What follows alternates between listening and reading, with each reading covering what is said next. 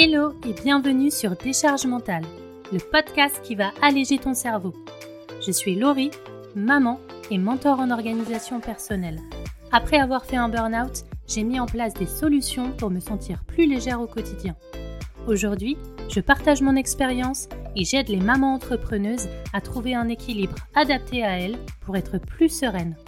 Abonne-toi pour ne pas louper les prochains épisodes et prépare-toi à créer ta vie idéale. Hello et bienvenue dans ce nouvel épisode. Est-ce que ça t'arrive de ne plus avoir d'énergie, d'être fatigué, épuisé? C'est clairement quelque chose de problématique, surtout quand ça dure dans le temps, plus que quelques jours. Souvent, on se dit que ça va passer, que ça ira mieux plus tard, mais soyons honnêtes, c'est rarement le cas. Alors aujourd'hui, je vais te partager 5 raisons possibles à une baisse d'énergie et ce que tu peux faire en fonction. Et avant de commencer, je te propose un truc fun et sympa, c'est de passer le quiz Quelle maman entrepreneuse es-tu? Tu recevras gratuitement dans ta boîte email un PDF avec les meilleurs conseils en fonction de ta personnalité, comment tu peux simplifier ton quotidien dès aujourd'hui et toutes les recommandations d'outils, de lecture et d'astuces pour reprendre le contrôle de ta vie. Et tu vas retrouver le lien dans les notes de l'épisode.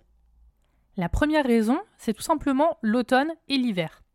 Est-ce que tu te sens hyper motivé au printemps et en été et beaucoup moins en automne et en hiver? Alors je te rassure, c'est normal. Il fait froid, les nuits sont plus longues, on sort beaucoup moins et on est plus souvent malade. Personnellement, je fais régulièrement un audit de mon énergie.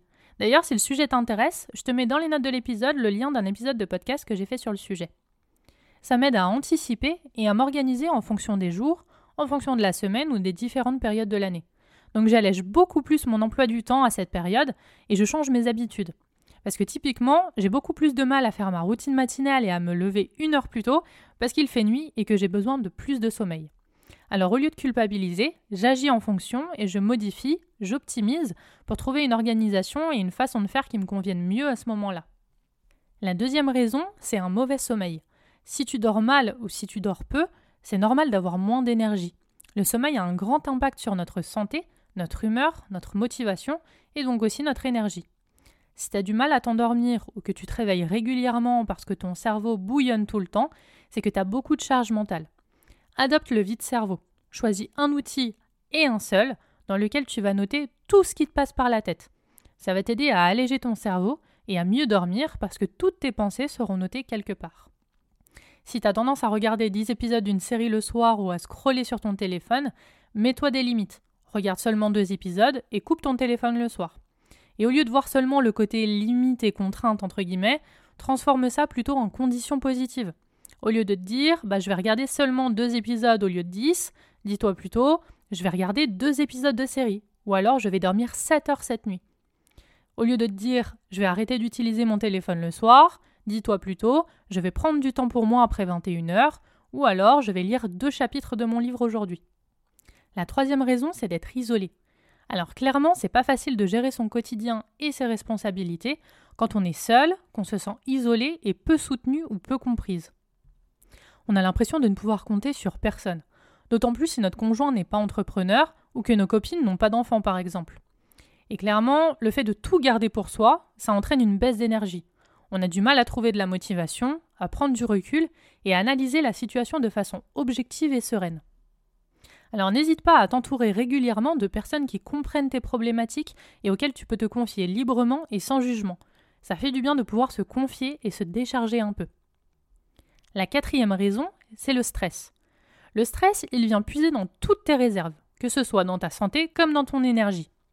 Et souvent, la solution, c'est pas seulement de faire une pause, parce qu'on a tellement de stress, de responsabilités et de choses à gérer qu'on a besoin de plus que ça.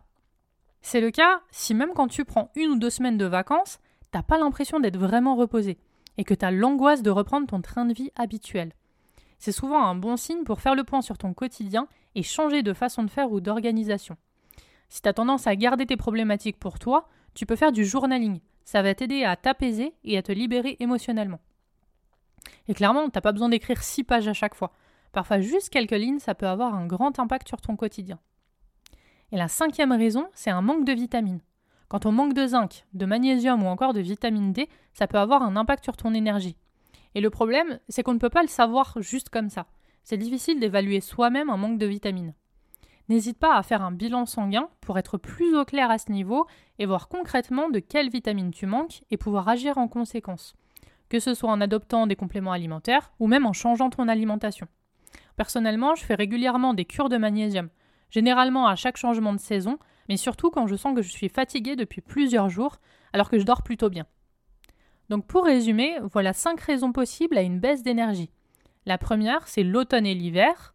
La deuxième, un mauvais sommeil. La troisième, c'est d'être isolé. La quatrième, c'est le stress. Et la cinquième, c'est un manque de vitamines. Et n'hésite pas à passer le quiz Quelle maman entrepreneuse es-tu? Tu recevras gratuitement dans ta boîte email un PDF avec les meilleurs conseils en fonction de ta personnalité, comment tu peux simplifier ton quotidien dès aujourd'hui et toutes les recommandations d'outils, de lecture et d'astuces pour reprendre le contrôle de ta vie. Je te mets le lien dans les notes de l'épisode et je te dis à bientôt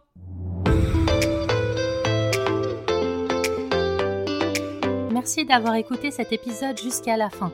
Si tu l'as apprécié et que tu veux soutenir le podcast totalement gratuitement, n'hésite pas à le partager autour de toi, à t'abonner et à laisser 5 étoiles et ton avis sur Apple Podcast ou Spotify. À très vite pour un nouvel épisode sur Décharge mentale.